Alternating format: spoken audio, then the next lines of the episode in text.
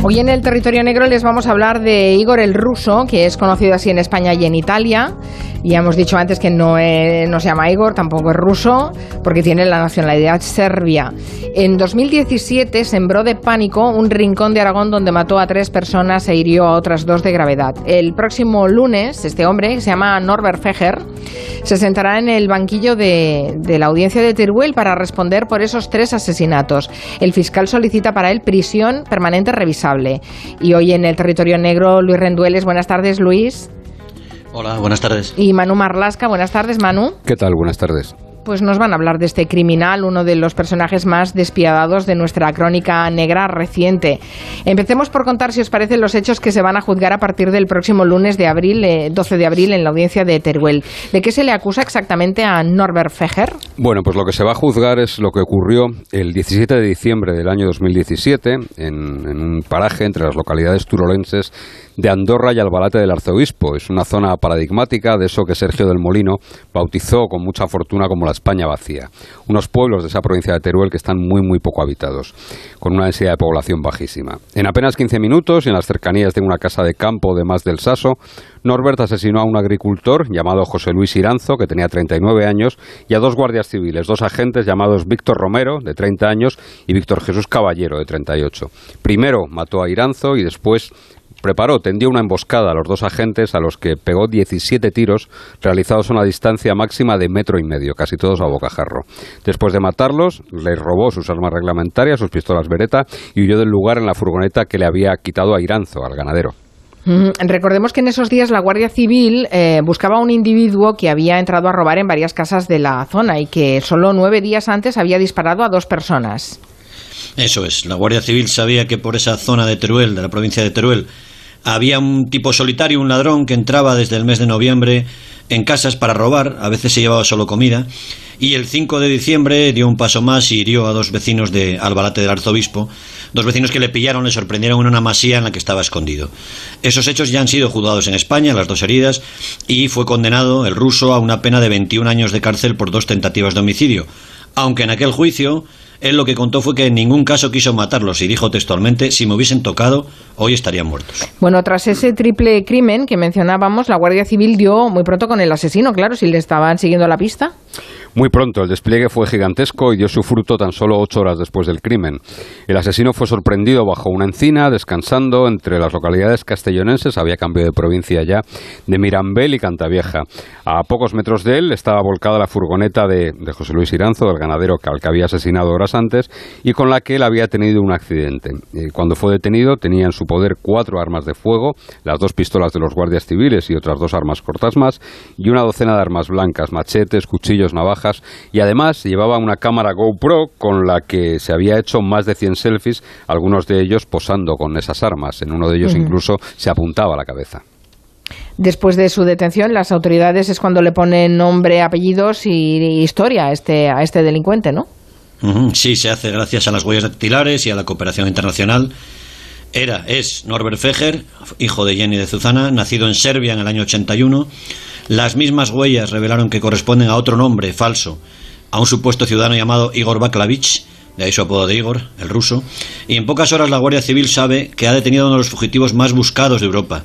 En Serbia se le reclamaba por violación varios robos, en Italia por asesinatos y robos, y meses antes de los crímenes de Teruel, de España, varios carabinieri habían pasado por España para seguirle el rastro y para tratar de informar a la sección de localización de fugitivos de la Policía Nacional para detenerlo. O sea que ya se le estaba buscando aquí en, en España cuando mm, cometió este triple crimen. Se le buscaba intensamente además, era el fugitivo más buscado de Italia, como, como te decíamos antes, pero lo que que se le estaba buscando muy lejos de donde realmente estaba él. Yo creo que la policía italiana, los carabinieri, eh, estimaron en demasía la capacidad de, de movilizarse de, Norbert. Los agentes italianos contaron a sus colegas españoles, a, la sección de localización de fugitivos, que Norbert formaba parte de una organización serbio-marroquí dedicada a muchos delitos, eh, eh, pluridelincuencial, el tráfico de drogas, la trata de seres humanos y la falsificación de documentos y que esa red sería, esa organización sería la que estaría dando soporte durante su vida, desde que salió de Italia hasta que llegó en España y aquí también. Así que la policía española, con las indicaciones de los carabinieri, le comenzó a buscar en la provincia de Málaga y en zonas colindantes y habitualmente unidas en el mundo delincuencial, como el campo de Gibraltar, Algeciras. ¿Por qué? Pues porque pensaban, o los carabinieri les habían dicho eso, que tenía relación con un ampón del campo de Gibraltar cuando Norbert realmente estaba muy lejos de allí, estaba en Aragón. Se había ido, desde luego, bastante mm, lejos de donde se esperaba encontrarlo. ¿Y se han logrado reconstruir sus pasos eh, desde su llegada a España? No, no del todo, porque la principal pieza es lo que cuenta Norbert, ¿no? Lo que ha contado Norbert. Él ha contado que salió de Italia en bicicleta y que llegó a España a mediados de septiembre de 2017. Y lo que ha dicho es que ha utilizado hasta 20 nombres, 20 identidades distintas y que es experto en el manejo de las armas porque en Serbia, antes de todo esto, él fue paramilitar. Mm, vaya. ¿Y se sabe lo que hizo en Italia, el país en el que se había convertido en ese fugitivo más buscado? ¿Que era su Antonio Anglés particular o qué? Era su Antonio Anglés particular, sí, sí, sin duda. Era, era el equivalente a Antonio Anglés. Digamos que era el delincuente fuera de las organizaciones mafiosas de Endrangheta, de Cosa Nostra y de la Camorra Napolitana, el, el, delincuente más buscado fuera de esas organizaciones. En el año 2006 él fue detenido y fue condenado por varios robos a ocho años de prisión. Lo que pasa es que en Italia todavía existe la remisión de pena por trabajo y, y por buena conducta. Así que, por la buena conducta que tuvo en prisión, eh, le rebajaron la condena 20 meses, así que salió antes de tiempo. El 1 de abril del año 2017, él ya estaba en libertad hacía tiempo, entró en un bar de una pedanía llamada Ricardina de Budrio, cerca de la ciudad de Bolonia, Sacó un fusil, pegó dos tiros al aire y amenazó de muerte al dueño para que le entregase el dinero de la caja. Verdaderamente la caja no llegaba a 100 euros lo que había allí. El propietario del bar, que debía ser un tipo bastante bravo, eh, pues mm, se quiso pelear por ese poco dinero y forcejeó con el asaltante hasta el punto de que le quitó el arma, pero Norbert sacó una pistola y lo mató, le cerrajó un tiro en el pecho y lo mató. El asesino a partir de entonces emprendió una huida muy parecida a la que meses después protagonizó en España. Y durante esa huida supongo que dejaría un rastro de sangre. Sí, sí, sí. Siete días después de matar al dueño del bar, una pareja de guardias, uno de ellos iba desarmado, da el alto a un Fiat Fiorino blanco que figuraba como coche robado. Y el conductor de ese Fiat Fiorino dispara a los dos agentes con un arma larga y mata a uno de ellos. Deja el coche abandonado en la carretera y huye campo a través con una especie de kit de primeros auxilios que había robado de una casa. ¿No dieron con él? ¿No, ¿No tuvieron pistas hasta que fue detenido en España? No, y es una de las eh, eh, cazas y de las búsquedas de fugitivos más ambiciosas que se han hecho nunca en Italia. Participaron varias unidades militares, ya no de la policía, sino militares, eh, que pusieron drones, helicópteros, perros rastreadores especialistas en, en seguir rastros humanos, pero no hubo forma de dar con él. Él subsistió porque iba dejando, de vez en cuando iba dejando alguna huella, iba dejando algún rastro, subsistió robando en zonas rurales, donde el miedo llegó hasta tal punto, era una cosa casi casi atávica, casi legendaria, hasta tal punto que los vecinos dejaban ropa, comida y bebida en el exterior para que a ellos no les pasase nada había un fugitivo por ahí, sabían que entraban las cosas a robar y ellos les dejaban comida, ropa y bebida afuera. La justicia italiana es cierto que saldó su deuda con Norbert Ferrer en, en marzo del año 2019, cuando después de ser detenido en España, le condenó a cadena perpetua en un fallo que el pistolero escuchó por videoconferencia desde la prisión de Zuera, donde permanece ingresado en la provincia de Zaragoza.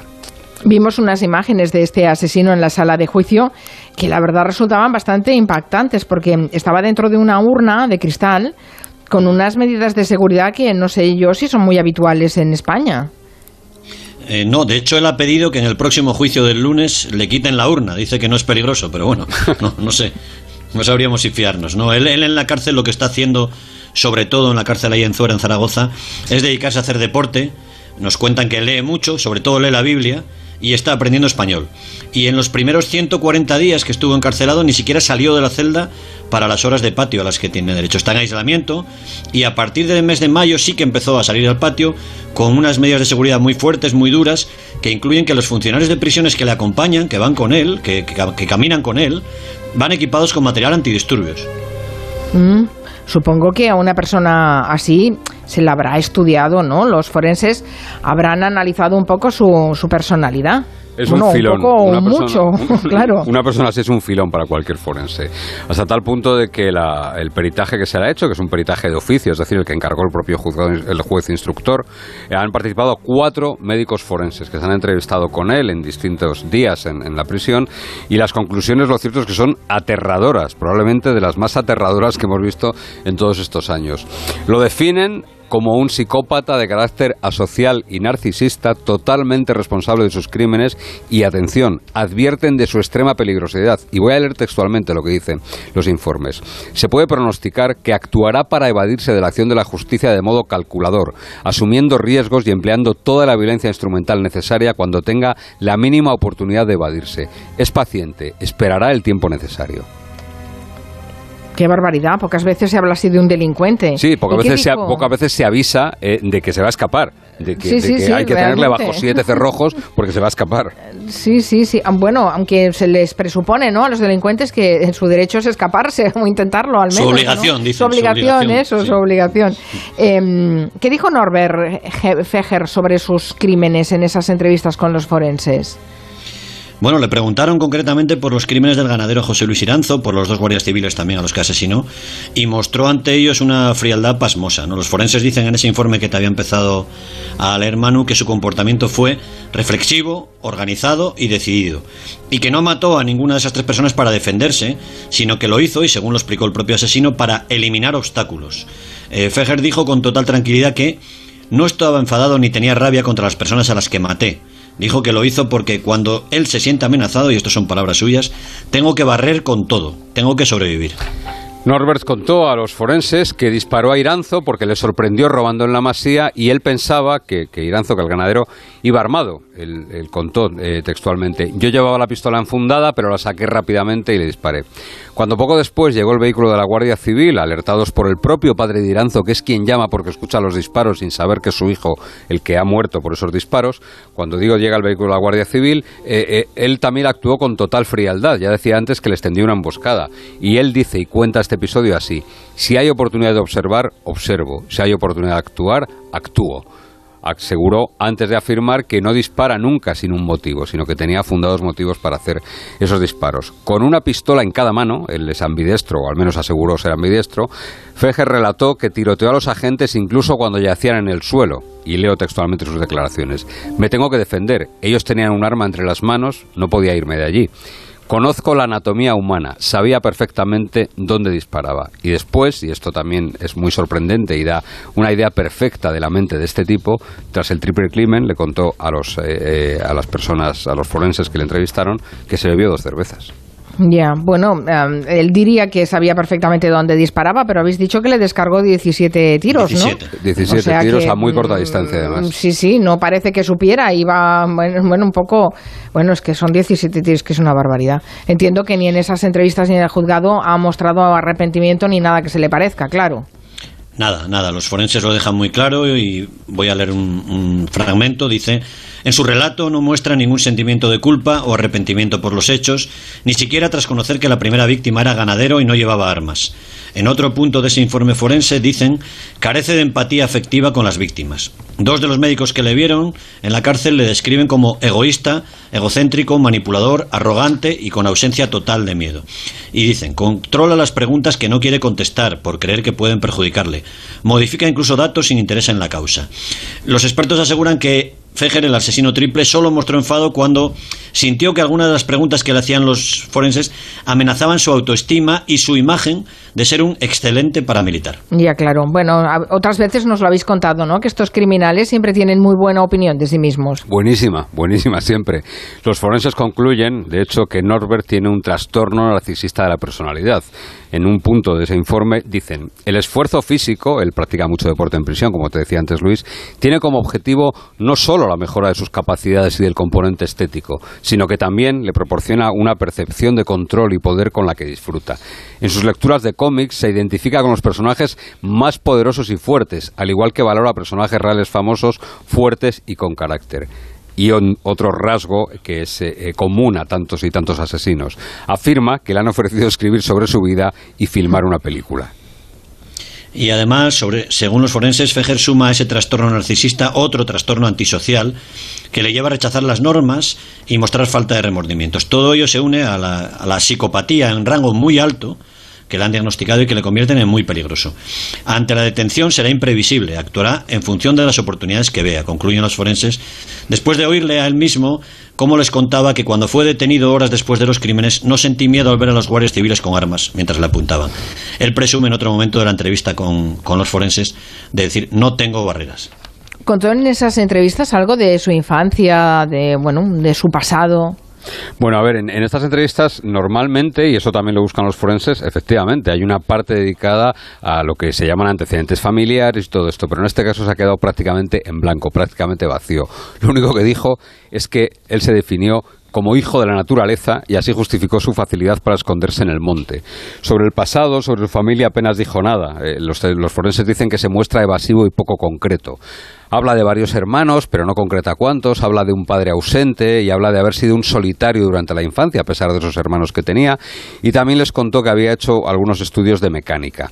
Aseguró que pasó cuatro años de vida militar en la que mostró ser un buen tirador y presume de una vida nómada porque tenía sangre de aventura, dice él. Se supone, según si le creemos y creemos su testimonio a los médicos, que esta vida nómada le llevó hasta Rusia, China, Italia, España, Francia y Ucrania.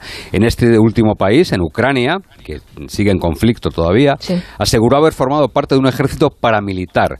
El objetivo, dijo, cuando entró en España a finales del año pasado, era, el año del año pasado me refiero a lo que dice el informe, era ir a Sevilla como punto intermedio de un viaje del que no quiso desvelar más detalles. No sabemos cuál era su destino final y él no ha querido revelarlo. Él además dice en todo momento a los forenses y a la Guardia Civil que no va a delatar a las personas que le han ayudado o que pensaban ayudarle. Eh, lo que sí que demuestra el caso de Norbert Feger es que hay, hay zonas de España en que hay una carencia en materia de seguridad bastante importante, ¿no? Eh, ¿Se sabe o se ha estudiado qué es lo que falló para que hubiera tantos crímenes ahí? Fallaron cosas y hay carencia, para empezar, de personal. En esa zona de España vacía está vacía también de fuerzas de seguridad en muchos casos. ¿no? Tanto Eva Febrero, la viuda, la mujer de José Luis Iranzo, como la Asociación Unificada de la Guardia Civil, que está personada en el caso han hecho mucho hincapié en estas carencias. ¿no? Acusan a responsables de la Guardia Civil de haber minusvalorado la peligrosidad de Igor el ruso, sobre todo después del tiroteo anterior en el que ya había herido a dos agricultores.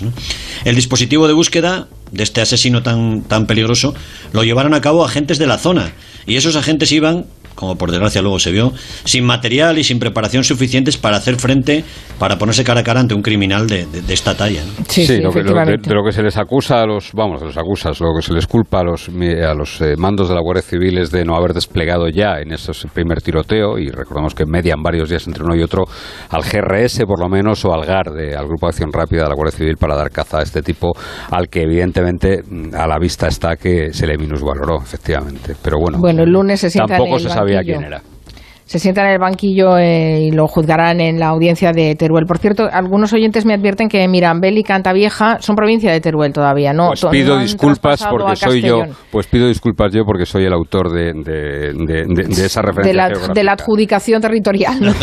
asume, el error. Los has cambiado de comunidad autónoma. Bueno, está cerca porque es en el este de Teruel, en la comarca de Maestrazgo, pero, pero siguen siendo Teruel todavía. Bueno, pues nada, muchas gracias por este territorio negro. Por cierto, ya he visto que aparecen críticas de vuestro libro Territorio Negro, que se llama así, el libro que han escrito Luis Rendueles y Manu Marlasca, igual que El Espacio. ya están ya en librerías, ¿no? Ya se puede comprar. Sí, lleva, lleva una semana, estamos un poco abrumados porque está en la lista de los más vendidos y no, no sé si vamos a aguantar mucho, pero vamos. Pero, muchísimas gracias a todo el mundo, de verdad. ¿Cómo que aguantar mucho? Muchísimo. Un beso a los dos. poco se está vendiendo, así que venga, anímense, Territorio Negro, el libro, en cualquier librería, grandes almacenes, tiendas online. Hasta luego. Adiós.